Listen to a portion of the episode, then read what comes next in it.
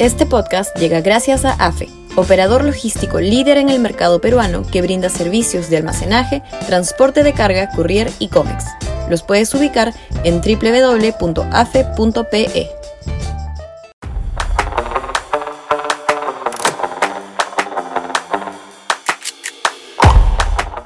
Ipsos, datos preocupantes.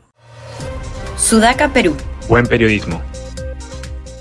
Primero, Castillo se estabiliza. Su nivel de aprobación es bajo, pero sube de 19 a 22 y ahora a 23%. Y su desaprobación es alta, pero cae de 76 a 72 y finalmente a 70. Está resultando, al parecer, la prolífica labor del presidente en regiones y por consiguiente su mayor aparición mediática, aunque no de entrevistas personales. Se hace cada vez más lejana la idea de que Castillo caiga pronto y salga del poder. Lo más probable, salvo que aparezca el audio bomba que muchos esperan con maníaca ilusión, es que se quede hasta el 28 de julio del 2026 con el inmenso daño social, político y económico que eso producirá. Segundo, la aprobación a la presidenta del Congreso, símbolo político de la oposición, sigue cayendo, de 16 a 14% de un mes a otro. Las fuerzas opositoras en el Congreso son más mediocres que el gobierno central, según la opinión pública, y así quieren presentarse como alternativas de recambio. La oposición congresal hace papelón tras papelón y desprestigia a los partidos que allí participan. La pésima labor congresal que le va a pasar factura a los partidos que integran el Parlamento en los próximos comicios presidenciales. Tercero, cae apenas un punto, pero cae el número de gente que cree que Castillo debe renunciar de 63 a 62%. Se ha detenido el deterioro.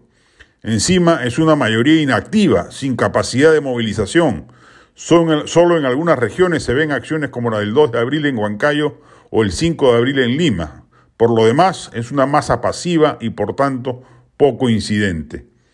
Cuarto, la gente no va a las marchas porque no cree que el país mejore si sale Castillo. Ojo, 35%. A la gente no le importa lo que sucede en política, 34%.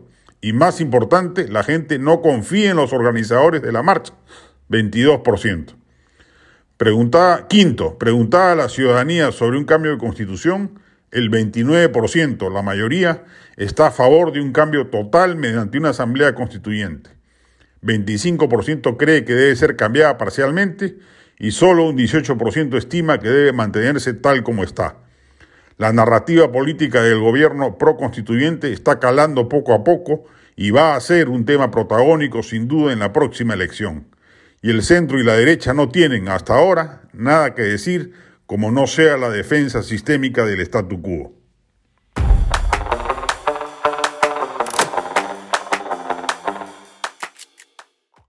Este podcast llegó gracias a AFE operador logístico líder en el mercado peruano que brinda servicios de almacenaje, transporte de carga, courier y cómics.